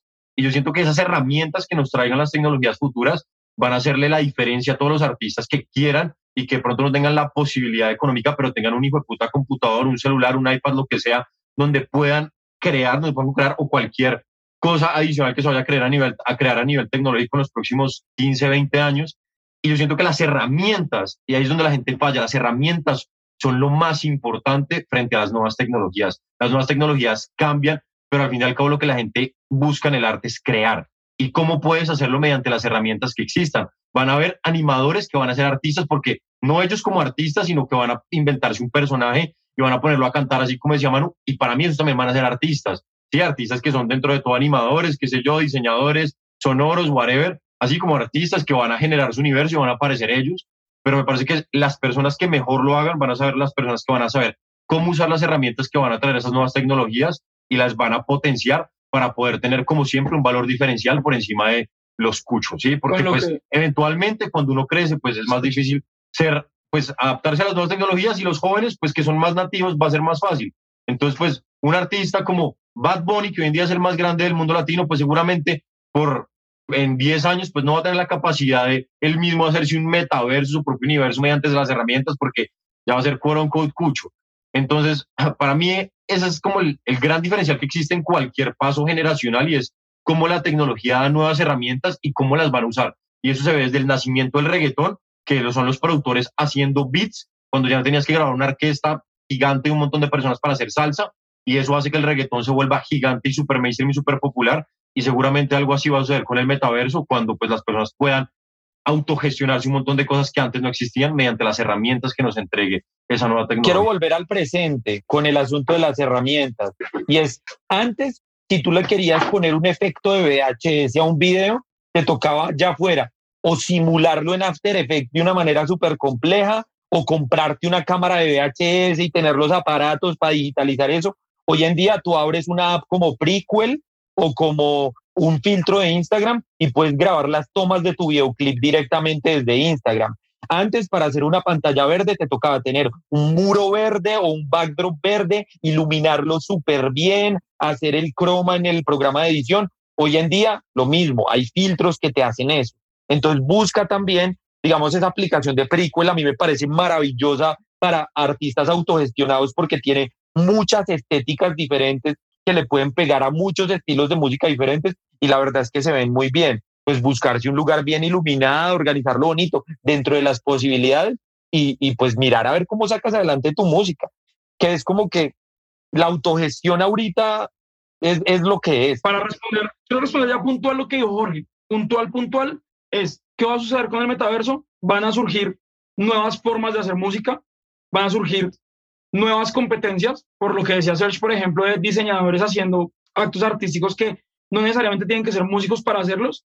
Y seguramente van a surgir nuevas herramientas y tal vez vuelvan además al ruedo viejos actos artísticos que ya no existan. Imagínate tú un revival de Elvis. lo acabamos de hacer. Puede volver Tupac, puede volver Kurt Cobain, puede volver Michael Jackson. Todo eso puede pasar. Entonces hay que estar preparados porque se viene. Hay algo que hoy en día suena súper outrageous porque pues como súper disruptivo y súper chocante. Y es que, a ver, las marcas artísticas siempre han existido, pero hoy en día existe la posibilidad de que cada vez sean más marcas y menos personas. Es decir, ¿qué pasa si la marca Tupac se vuelve una marca y, y, conseguimos la gente que escriba más parecido a Tupac y conocemos los mejores imitadores de Tupac y hacemos a Tupac en 3D igualito y Tupac empieza a sacar nuevas canciones y empieza a hacer nuevos conciertos. Eso tiene unas implicaciones éticas que pueden no gustarle a todo el mundo, pero son cosas que hoy en día son posibles de hacer. Sí, y, creo que, y, pasó ya. O exactamente. Sea, creo que Tupac ya tocó en uno de los Coachellas, si no estoy mal, en, en VR. Holograma. Sí, pero muchachos, en verdad no, puedo agradecer, no podemos agradecerles más por todas las cosas que han votado. En verdad ha sido muy valioso el tiempo de ustedes. Es, Gracias por la invitación. Ha sido brutal. De Todo el capítulo de principio a fin. Eh, en dado caso que la gente quiera contactarlos, cuáles son las redes, cuál es ese punto de contacto para que la gente les pueda mandar un mensaje y no sé si quieran dejar algún último mensaje final. De bueno, sí, nos pueden contactar, pues encontrar en primer lugar como arroba animal con Y siempre. Es un animal con Y, Animal Records en Instagram. En YouTube estamos como Animal Life, con Y nuevamente arroba Animal Life, YouTube slash Animal Life, ahí nos encuentran. Eh, tenemos también un correo, un email en el cual recibimos propuestas de gente que quiera trabajar con nosotros en general, o sea, compositores, diseñadores, creativos o una persona que ame la música y diga como, oiga, estoy buscando mi lugar en el mundo y tengo esta hambre, ¿cómo es el correo, malo? Talentos Animal con Y, talentosanimal arroba gmail.com y quiero ser muy específico con esta invitación. Si usted siente, bueno, puede que usted no componga, no cante nada, no tenga experiencia como manager, no tenga experiencia como nada, pero si usted cree que tiene una buena idea o buenas ideas o en general una buena intuición para alguna cosa que tenga que ver con creatividad o música, escríbanos. A nosotros nos encanta inventarnos cargos nuevos, formas nuevas de trabajar. Eh, pues nos encanta el culture hacking. Entonces, si usted es una persona que tiene una inquietud y simplemente quiere ponerla a vivir en el mundo, escríbanos y nos inventamos algo. Y otra cosa, no todo es cuestión de, pues, como de dinero o de ganar dinero. A nosotros también nos encanta hacer experimentos que puedan llegar o no a funcionar. Nos encanta poder tener cabezas como inquietas a pensar en cómo funciona el mundo hoy en día. Entonces, si tiene ideas locas, cualquier cosa que tenga que ver con música, industria de la música, creatividad, nuevas tecnologías, ahí vamos a estar para recibir como cualquier idea loca, cualquier perfil, cualquier consejo. Yo, yo quiero cerrar con una cosa que pues siempre la decimos en este tipo de entrevistas y es que más allá de todo lo que dijimos, más allá de todas las cosas que uno puede venir a hablar acá, es una relación, por lo menos en este momento, de seres humanos. Y ser una buena persona es una persona de verdad, marica, agradecida, coherente, honesta, hace la diferencia en esta industria si uno no lo crea. Una industria muy complicada que tiene personas que intentan aprovecharse mucho de otros y un montón de vainas y nuestro puesto no lo hemos ganado también por eso, por ser buenas personas, por ayudarle genuinamente a la gente, intentarles mostrar desde nuestra perspectiva, nuestro panorama, lo que creemos más conveniente. Y siento que a veces es un mensaje que se, le olvida un poco a las, a las personas y de pronto a, en general al público. Y es como también, también esta vaina se trata de tratar bien a la gente, sí, de dar valor humano, profesional a lo que estás haciendo y también un poco nuestro diferencial, más allá de todo lo que les hemos comentado acá, ha sido ese, ha sido nosotros seguir los tres como socios, que claro que hay diferencias, que hay un montón de cosas que pasan 100%, porque es como cualquier relación, hay altos y bajos, pero más allá de eso es, es el amor que nos une por esto, ¿no? El amor por la música, el amor por lo que hacemos, la amistad que tenemos, el tratar bien a las personas, tratar bien a los clientes, nos guste o no nos guste lo que hace, intentar entenderlo, intentar ser personas honestas y creo que es un mensaje que a veces de verdad se olvida un montón y que pues queremos transmitirlo un poquito para cerrar esto y es que esto es de gente, ¿sí? Si quieres formar ese equipo de trabajo como hablábamos, es también de que consigas un amigo que crea en ti, que lo trates bien, que el momento en el que triunfen, triunfen ambos, no que triunfen y tú lo votes, porque así no se está construyendo nada. Entonces, es un poquito el, el mensaje y es dejar un poquito el egoísmo atrás y empezar a pensar de una forma más, más humana, más cercana a las otras personas, construir con gente que tú quieras, que tú admires, que sepas que va a estar contigo y, así, y pues también esa, esa parte de reciprocidad humana de, de ser un buen ser humano literal. Y para todos los emprendedores, las personas que tengan proyectos como este podcast, que es una chimba, como nosotros que somos Animal, como la gente que cante, la gente que sea diseñadora de modas, los que quieran construir carros, lo que sea, créanle a ese sueño, vayan por él. La información está en internet, absolutamente toda. No se requieren de grandes recursos para romperla, de saber investigar, saber buscar bien, intentarlo 80 mil veces y fracasar, creerle algo y apostarle sin ser testarudo y entendiendo que si de repente no está funcionando, hay que adaptarse a nuevas formas, pero no parar nunca. Intentarlo de la manera que sea posible, con los recursos que tengan a la mano y yendo para adelante. Creo que eso es lo más importante. Nosotros siempre hemos creído en algo y es en hacer nuestros propios sueños realidad, ayudándole a los otros a hacer realidad sus propios sueños. Y eso suena súper romántico, pero al final hay, puede haber un amigo tuyo que él quiere convertirse en el próximo Nuno Gómez, en el próximo Steel, y lo que necesita es un artista. Y tienes un amigo que quiere convertirse en el próximo Tiny, y tú te quieres convertir en el próximo Bad Bunny. Únanse y hagan algo increíble. ¿sí? Eh, busquen, busquen, y acá viene otro factor, y es pongan siempre valor sobre la mesa. No siempre es dinero pero no entres a pedir apoyo si no tienes nada que ofrecer, porque eso es algo que también es una postura, un mito muy, muy maluco que tiene la, el asunto de la música, es, ah, yo no triunfo porque nadie me apoya. ¿Qué estás poniendo sobre la mesa? Sí, pues tienes un talento que puedes poner al servicio del amigo que te va a hacer eh, el video, no sé, pues a lo mejor tú cocinas muy rico, marica, hágame el video y yo le cocino sus almuerzos de la próxima semana o, lo que sea, siempre pongan valor sobre la mesa, no esperen que las bendiciones les lleguen del cielo, no crean que se merecen cosas si no están poniendo valor sobre la mesa. Entonces, pues miren qué talentos tienen y los ponen al servicio de personas que tienen talentos que les suman a ustedes y armen una comunidad muy bonita. Eso fue lo que pasó con estos tres locos que hablan de música. Los tres pusimos valor sobre la mesa, nos, nos unimos y eh, eh, afortunadamente estamos teniendo logros muy bonitos y, y pues bueno, esa es un poquito la invitación que me gustaría hacer. Chévere. Bueno, muchachos, los escucharon y qué mejor manera para terminar este primer capítulo, eh, qué mejor manera para empezar esta temporada. Gente, por parte de 8000 kilómetros, en verdad, muchísimas gracias. Un abrazo para cada uno de ustedes. Manuel, Nick, Sergio, muchas ah, gracias. Y nos estamos hablando. Te pasaron. que estén bien. Abrazos. Justo. Nos avisan para la segunda parte. Venga. Buena. Sí o sí. Hey, si ya llegaste hasta acá, muchas gracias por escucharnos. No te olvides de seguirnos en Spotify, Apple Music, Pandora o la plataforma digital que sea de tu preferencia. Si te gustó el capítulo, si te gusta el podcast, no olvides recomendarnos a tu grupo de amigos, colegas. Es la mejor manera y la manera más orgánica de que sigamos creciendo esta comunidad. También nos puedes encontrar en Instagram, Facebook, YouTube como 8000 kilómetros podcast y cualquier comentario, duda, sugerencia para mejorar el podcast es más que bienvenida. Nos vemos en el siguiente episodio.